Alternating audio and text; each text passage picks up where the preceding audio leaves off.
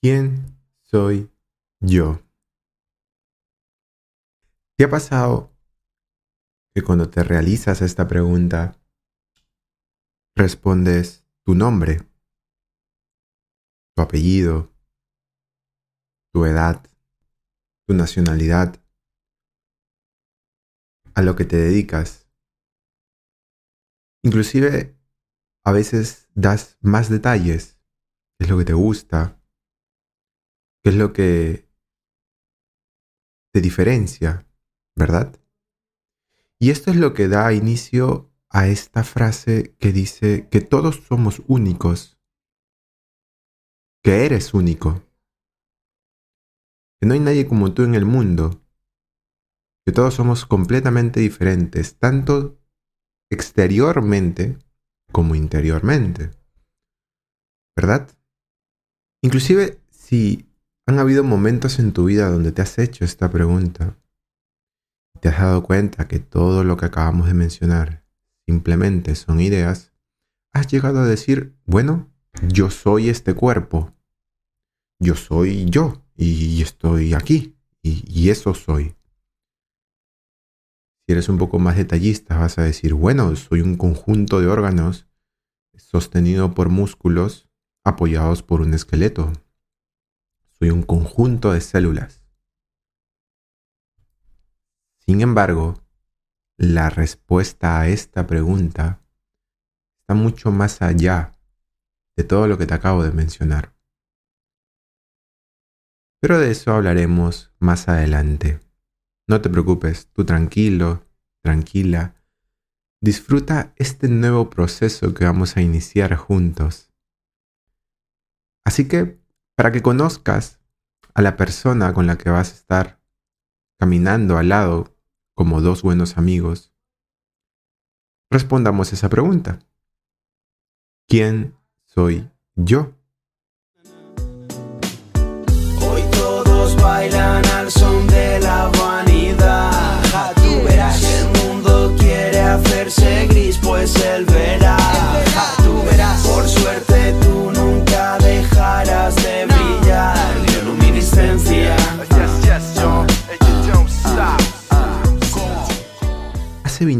25 años, mi mamá y mi papá me pusieron de nombre Giancarlo.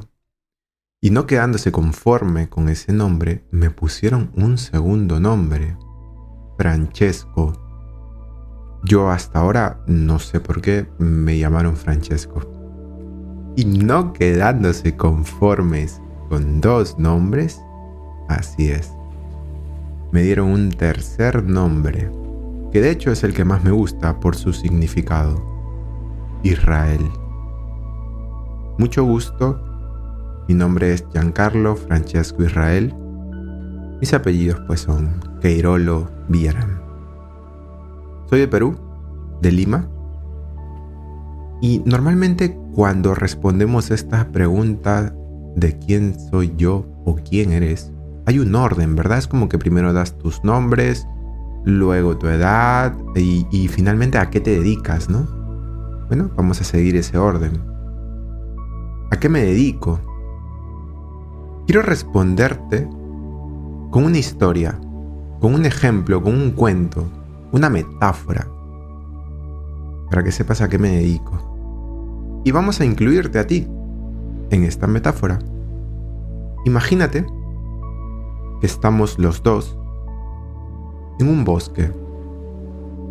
Este bosque está completamente rodeado de árboles y llevamos varios días aquí, dando vueltas, buscando una salida.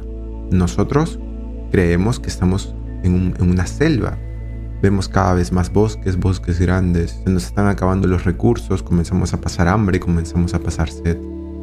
Y durante estos días que intentamos salir de esta selva, de este bosque, veíamos siempre un camino, pero un camino que Deducíamos que era peligroso, pues había una especie de ramas espinosas, árboles que se cruzaban en el camino.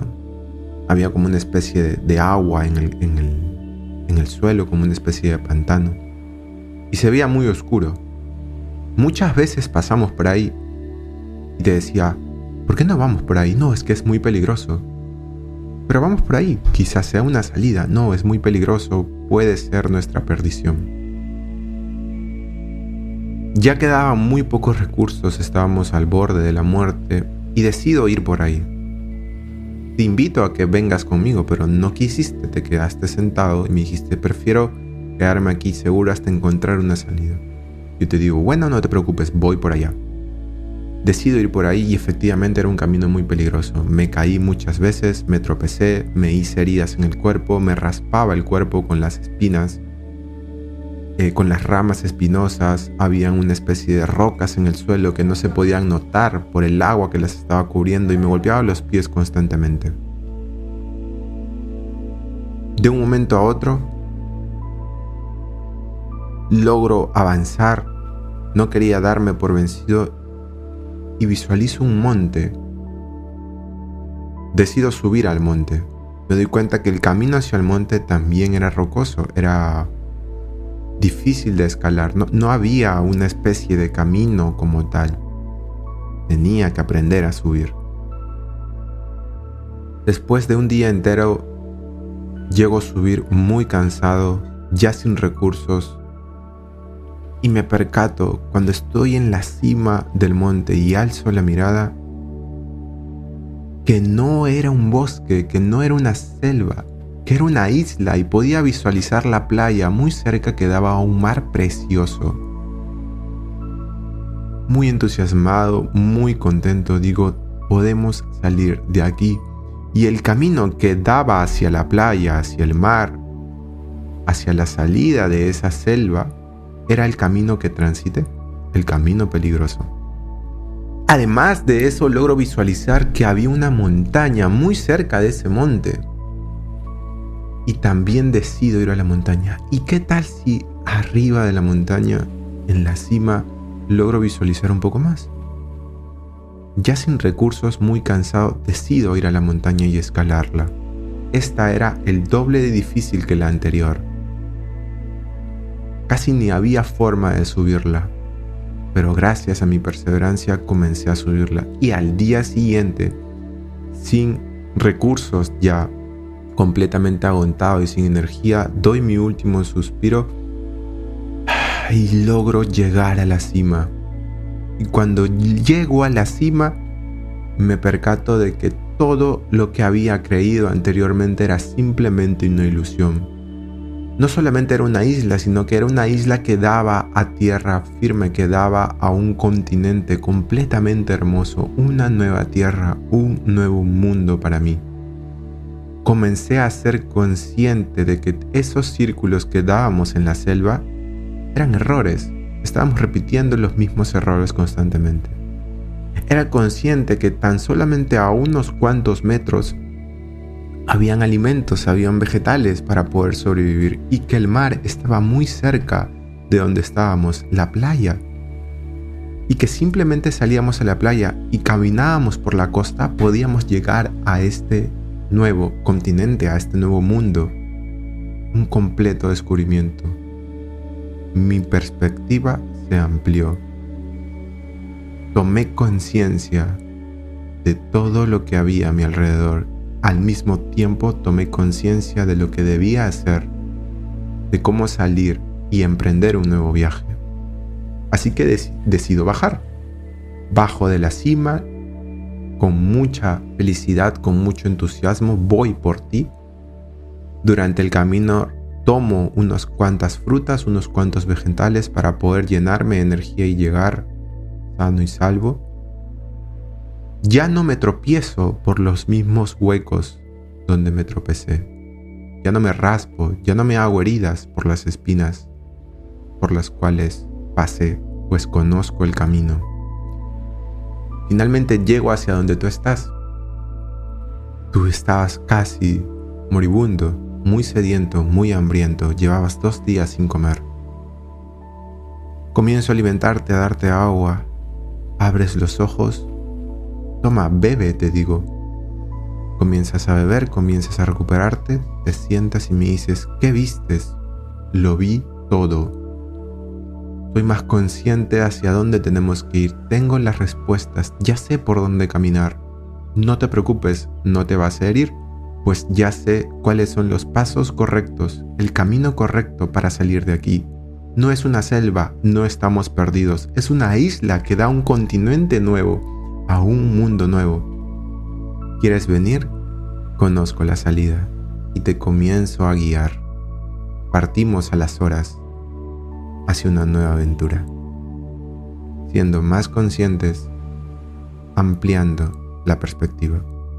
A eso me dedico Date cuenta de algunos detalles de la historia. Yo no soy mejor ni peor que tú. Estás conmigo ahí en, la historia. No soy peor ni mejor que tú. Lo único que hice fue atreverme a caminar un camino difícil de autosuperación. Un camino de autorrealización para poder ver más, llegar a un punto donde puedo ver más y darme cuenta de muchas cosas que en ese momento no te dabas cuenta porque estábamos atrapados en la selva, para luego ir cada vez más arriba y poder visualizar más. Y lo que hago es bajar con todo el amor y el entusiasmo para poder guiar a que las personas suban a estos montes, a que amplíen su perspectiva y por lo tanto tomen una nueva conciencia de dónde están, de quiénes son y hacia dónde quieren ir. En pocas palabras, a ampliar la conciencia de las personas, a elevar su conciencia solo como consecuencia de yo haber ampliado mi conciencia. Pero no siempre fue así. Hay toda una historia similar a la de esta metáfora. Todo comienza cuando tenía 17 años. Estaba estudiando ingeniería automotriz en la universidad y llega a mi vida un libro que hablaba de inteligencia financiera, que hablaba de cómo ganar dinero, hacer que el dinero trabajara para ti, desarrollar tus habilidades blandas, en fin. Cuando leo este libro recuerdo que lo leí en una madrugada. Fue tanto el impacto de esta información que lo leí en una madrugada que después de ese libro comenzaron a llegar más libros en mi vida. Decidí por aprender sobre eso. Yo en ese tiempo no sabía qué era aquello de lo que me gustaba hacer. No tenía ni clara idea qué era lo que me apasionaba. Estaba perdido. Por eso había escogido una carrera que no me gustaba, solamente porque creía que los carros eran lo mío. Sí, una completa idea tonta. Así que cuando comienzo a leer sobre estos libros, me apasiono. Cuando comienzo a leer sobre estos libros, me comienza a gustar el tema de los negocios. Decido cambiar de carrera administración de empresas. Sin embargo, aún sentía que no era lo mío. Siempre he sido un, partidario de la coherencia, que se enseñe aquello que se practica, que se enseñe algo que se sabe. Y me daba cuenta que la universidad no era así. Las personas que me enseñaban en la universidad no habían puesto en práctica aquello que me enseñaban y sentía que podía aprender más en otros libros que dentro de la universidad. De un momento a otro pasaban los meses y con un amigo muy cercano a mí me invita a él a un seminario de dos días. Y aquí fue donde tuve la bendición de encontrar aquello que me apasionaba.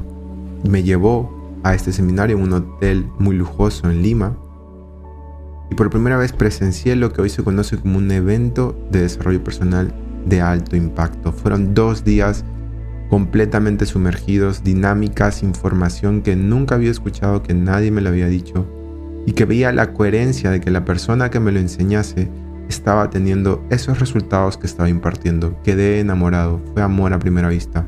Decidí en ese momento dedicarme a eso por el resto de mi vida y aprender más del tema. Mi curiosidad se despertó como una explosión. No dejaba de investigar, no dejaba de aprender. Eran libros, videos, audios, mentores. En ese momento aprendí una de las técnicas que hoy por hoy es muy conocida, que siempre ha estado y que es una técnica milenaria, que es la meditación. Comencé a investigar más sobre el tema espiritual.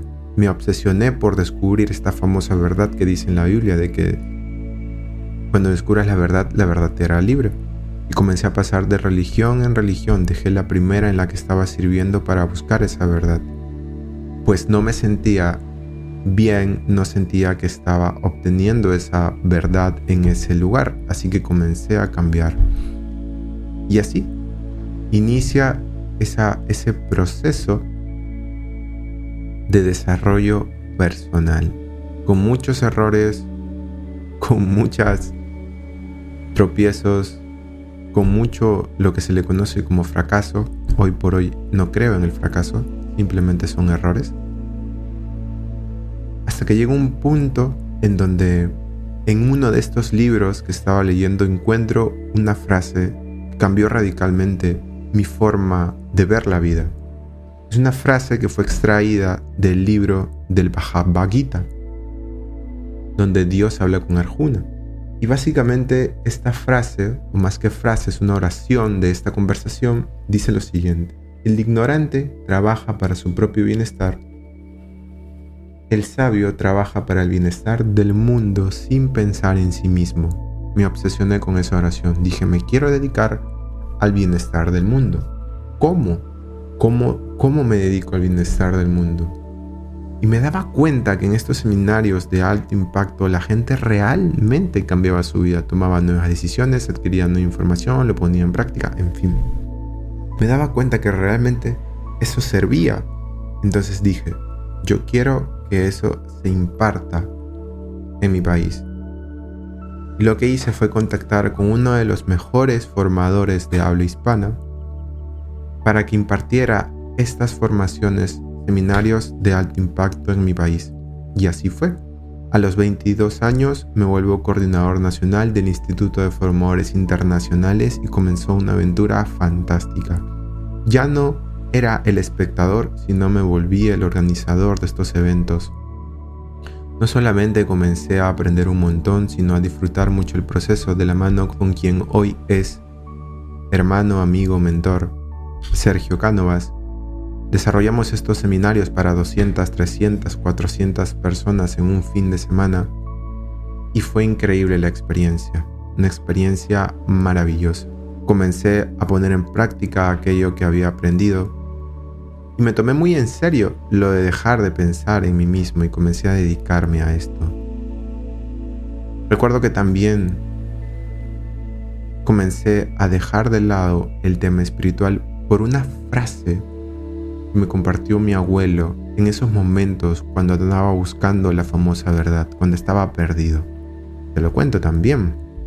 Recuerdo que mi abuelo llegó a casa un, día de esos a comer con nosotros y le cuento que estaba buscando la famosa verdad, que ya había pasado por unas cuatro religiones y que todos me decían lo mismo, que ellos compartían la verdad, que los otros estaban equivocados y cada uno defendía su punto de vista un joven de 19 años completamente confundido.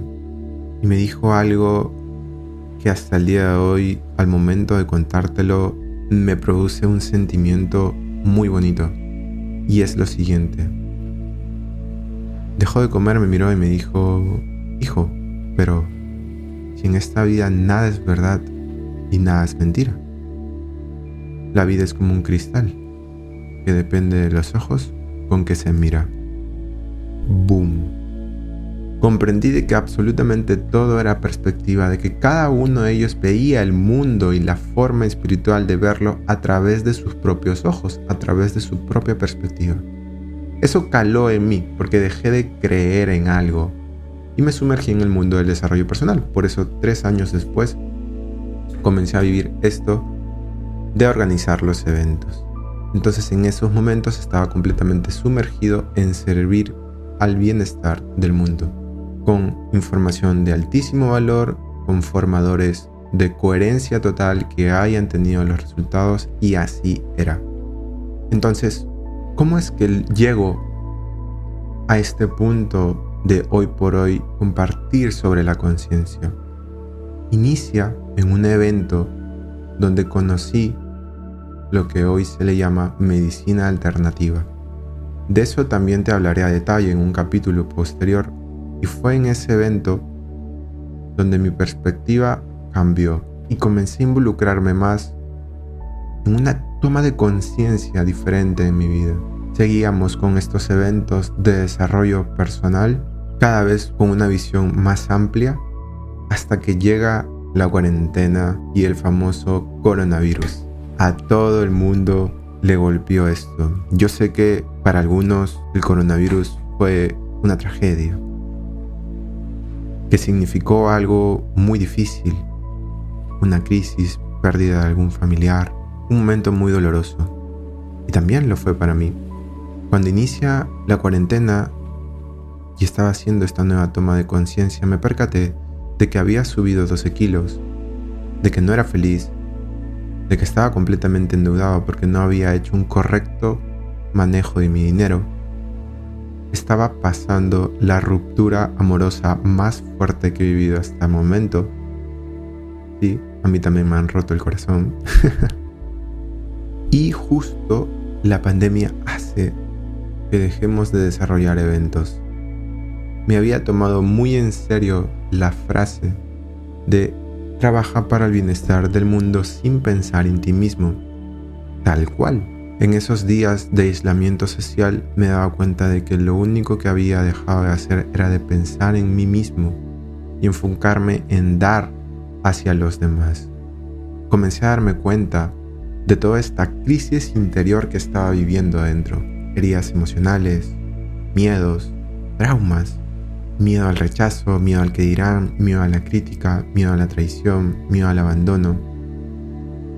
Muchos de esos miedos hasta no hace mucho impedían que yo compartiese todo esto de bioluminiscencia. Hoy no tengo miedo a expresarlo, porque hay una gran diferencia con Giancarlo Cairolo, ya que estamos hablando de, de esta persona, y es que él sabe exactamente qué es lo que te está pasando a ti porque es exactamente lo mismo que le pasó a él. Entonces en la cuarentena salió todo esto a la luz. Estaba en el fondo, en el fondo, en el fondo, en el fondo. Creo que lo que más me soportaba eran las dos personas más importantes en mi vida, que es mi mamá y mi papá. Y mis amigos. Siempre he tenido la bendición de tener extraordinarios amigos. Así que en uno de esos días donde intentamos salir adelante y pararnos de la cama y querer afrontar la vida, me percato de un libro que había comprado en esos años cuando estaba con la curiosidad a tope, que es El poder de la hora de Eckhart Tolle. Veo a través de un video que uno de mis autores y maestros favoritos recomienda el libro y yo digo, pero este libro yo lo he comprado y comienzo a leer. Después de mucho tiempo, recuerda que me había olvidado de pensar en mí mismo, comienzo a leer. Y todo cambió. Todo comenzó a cambiar. En el poder de la hora encontré la respuesta a quién soy yo. Todas las preguntas que me hacía ahora tomaban otras respuestas. Me di cuenta que no era absolutamente nada de lo que te he contado hasta este momento.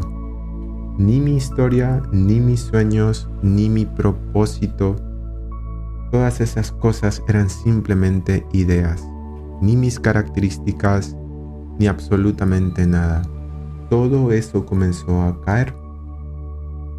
Todas esas perspectivas o experiencias subjetivas que había almacenado en mi memoria comenzaban a caer toda esa identidad de esta persona, llamada Giancarlo Queirolo, con tres nombres, comenzó a caer. También comprendí que la respuesta a esa pregunta es la única verdad que existe. Y vaya que he tenido que trascender algunos miedos para poder decirte esto. pero es así. Y me preguntarás, pero entonces, ¿quién eres? La respuesta a esa pregunta la vas a ir encontrando por ti mismo, por ti misma durante el proceso de bioluminiscencia. Yo solo te voy a guiar. Cuando comprendí con claridad quién era, un mundo nuevo apareció ante mis ojos. Sin sacrificio y sin esfuerzo, todo comenzó a cambiar. Como si una inteligencia superior comenzara a guiar mis pasos, comencé a realizar todo aquello que me producía bienestar como alimentarme bien, hacer ejercicio, meditar. Comencé a ponerme en prioridad. Mi evolución era mi máxima prioridad. la curiosidad volvió a mi alma. No dejaba de aprender, no dejaba de leer, de investigar. Por una inspiración decidí entregarme por completo a mí mismo. Me di cuenta de que esa frase realmente había calado en mi vida y había dejado de pensar en mí mismo y volví a ponerme en prioridad. Los maestros comenzaron a llegar, las herramientas, videos, audios, todo se convirtió en una sinfonía perfecta que tocaba a mi favor. Todos los días, sin excepción, iba adentro a través de la meditación. Esto también te lo voy a contar más a detalle. Comencé a conocerme lo que todos los filósofos dicen, conócete a ti mismo primero pero ya no desde una perspectiva pasada, desde una historia o una identidad que había sostenido a lo largo del tiempo, que no, no me permitía ver más allá de quien yo era realmente. Mis valores cambiaron radicalmente. De pensar y dirigir mis acciones al bienestar del mundo, mi valor más importante se volvió el amor comprendí con claridad que para poder amar hay que amarse a uno mismo. El segundo valor se convirtió en la paz, hacer y estar en todo aquello que me produce paz. Y el tercero, la evolución. Todo lo que había aprendido en esos siete años de desarrollo personal los pude poner en práctica y sin esfuerzo. Es común que cuando aprendemos nueva información. Es común que cuando aprendemos nuevas cosas nos cuesta ponerlas en prácticas, nos cuesta cambiar, nos cuesta ser nuestra mejor versión. Y eso es simplemente porque estamos identificados con aquello que no somos realmente. Cuando tú reconoces, o como me gusta llamarlo, cuando tú recuerdas quién eres en verdad, todas esas cosas comienzan a fluir emanan de una manera distinta en tu vida. Incluso las personas que estaban a mi alrededor comenzaron a cambiar. Porque si cambias la forma de ver las cosas, las cosas que ves cambian. Esta es una de mis frases favoritas de Wayne Dyer. Y no solamente aplica con las cosas, aplica con las personas. La perspectiva es todo y de esto también hablaremos más adelante. Finalmente, cuando había terminado el, 2020, me di cuenta de que morí. Literalmente morí. Aquella persona, con tres nombres, con toda esta historia que para mí es muy bonita, con miedos de todos los tipos, con fortalezas, debilidades, con esa perseverancia que lo caracterizaba. Que por cierto, no sabe nadar ni montar bicicleta. Pero por favor no se lo digas a nadie. me di cuenta que esa persona había muerto. Cuando mis amigos y mis amigas me volvieron a ver, no me reconocían. Obviamente había cambiado mi cuerpo por completo, 12 kilos menos, me veía completamente diferente. Pero lo que nadie se daba cuenta, o lo que solamente yo sabía, era que este simplemente fue un resultado, un producto, una consecuencia de un buceo interior, de sumergirme en mí mismo, de encontrarme a mí, de decidir ser quien soy realmente. Quizás muchas de las cosas que te estoy contando te parecen extrañas, raras o no te hacen sentido. No te preocupes, que durante este proceso que vamos a caminar juntos vas a comprenderlo al 100%. Y mi mayor deseo interior es que te suceda exactamente lo mismo, pues vas a comenzar a vivir con mayor dicha, con mayor paz, con mayor alegría. Vas a subir a ese monte y comenzar a ver más, ampliar tu perspectiva bajo otras perspectivas y tener una nueva toma de conciencia cuando llegues a la cima de la montaña. Yo solamente te voy a guiar, lo vas a hacer tú. Y es ahí la razón principal por la que nace esto. Llegas a un punto de no retorno. Cuando llegué a esa cúspide de comprensión interior y de sanación muy profunda, volvió a mí el sentimiento de dar. De compartir, pero bajo otra perspectiva, una más completa. ¿Recuerdas la frase? Trabaja por el bienestar del mundo sin pensar en ti mismo. La cambié. Trabaja por el bienestar del mundo y que sea un reflejo de tu propio bienestar. Este sentimiento se podría resumir en quiero dar completamente este amor porque amo completamente. Quiero amar incondicionalmente porque me amo incondicionalmente.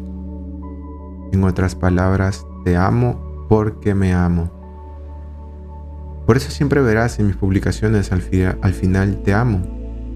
Y es porque cuando te pones a ti en primer lugar, cuando persigues tu autorrealización, cuando sueltas todo aquello que no eres realmente y te encuentras a ti, a la única verdad, lo que más comienza a irradiar en tu vida es amor propio.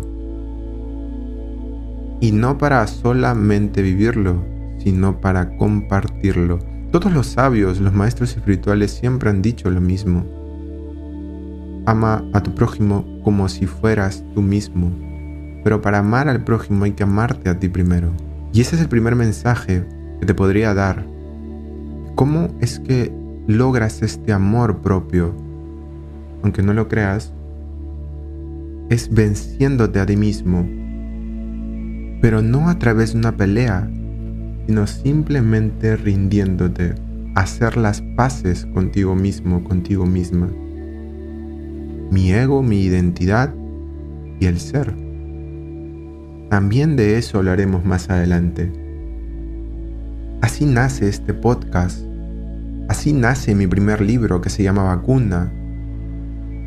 Tenía las ganas incesantes de contribuir con mi granito de arena ante todas las personas que vivieron el COVID-19. Así nace también el programa de bioluminiscencia y muchas cosas más que están en marcha ¿Por qué? Pues, ¿cuál crees que sea la raíz de todos los problemas de la humanidad? La raíz de las guerras, de la pobreza, el egoísmo, la raíz de que sigamos contaminando el planeta Tierra. ¿Cuál crees que sea la raíz de todos los males? ¿Cuál es ese punto de inicio por el cual la mayoría de seres humanos sufren. Te lo pongo de otra manera. ¿Qué sucede cuando un ser humano se vuelve consciente de sí mismo, del poder de su mente, de los beneficios que traen tener una buena dieta o hacer ejercicio, cuidarse a sí mismo? ¿Qué sucede cuando un ser humano se vuelve consciente de cómo funciona el sistema en donde vivimos y cómo poder ganarle al sistema. ¿Qué sucede cuando un ser humano se vuelve consciente de su poder espiritual y de la conexión con el todo? ¿Cuál es esa diferencia que hace la diferencia? ¿Acaso no es la conciencia? Y la raíz de todos los males ¿no sería entonces la inconsciencia? Somos inconscientes de que las guerras generan más consecuencias conflictivas que consecuencias positivas. Somos inconscientes de que nuestro cerebro es muy fácil de manipular. Y por más consciente que seamos de los alimentos que nos hacen bien, de que hacer ejercicio hace bien, de que meditar hace bien y nos produce bienestar, a pesar de eso no somos conscientes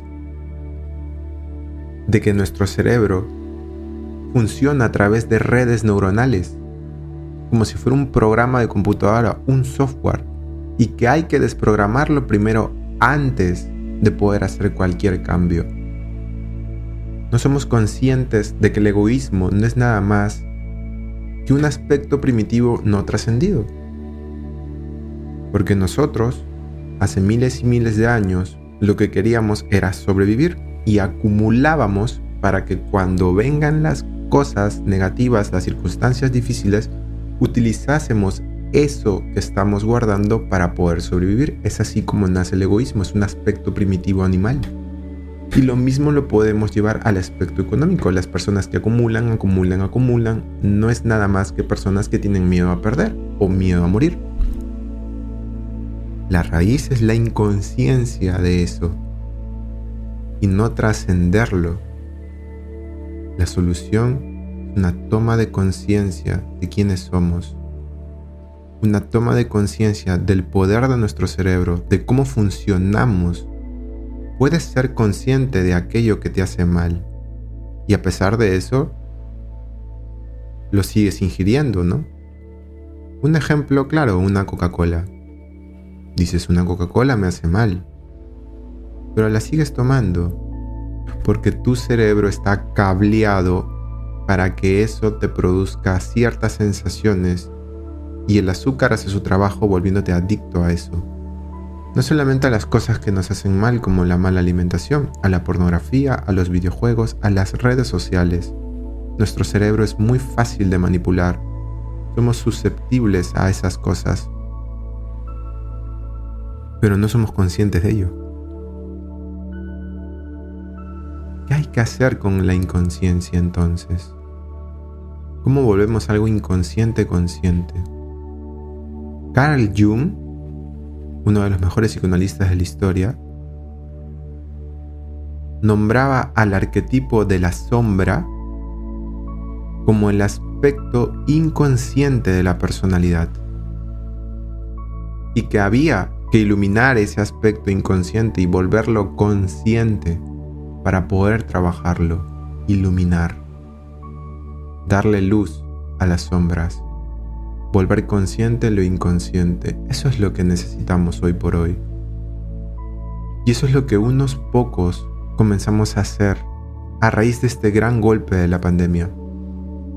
Unos pocos comenzamos a vencernos a nosotros mismos a través de la rendición, a trascender todo aquello que no éramos y aprendimos a crear luz.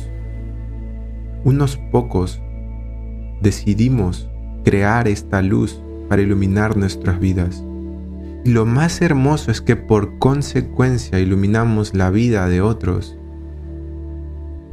sin esperar nada a cambio. Es un producto de unos pocos desarrollamos nuestra bioluminiscencia Bioluminiscencia es la propiedad que tienen algunos organismos vivos de crear luz, de emitir luz. ¿Te gustaría aprender a crear luz y tener una nueva toma de conciencia en tu vida, ampliar tu perspectiva sobre todo esto? ¿Deseas desarrollar tu bioluminiscencia? Entonces, ¿estás listo para aprender a ser un bioluminiscente? Si es así, abróchate los cinturones y nos vemos en el siguiente capítulo, donde hablaremos de bioluminiscencia.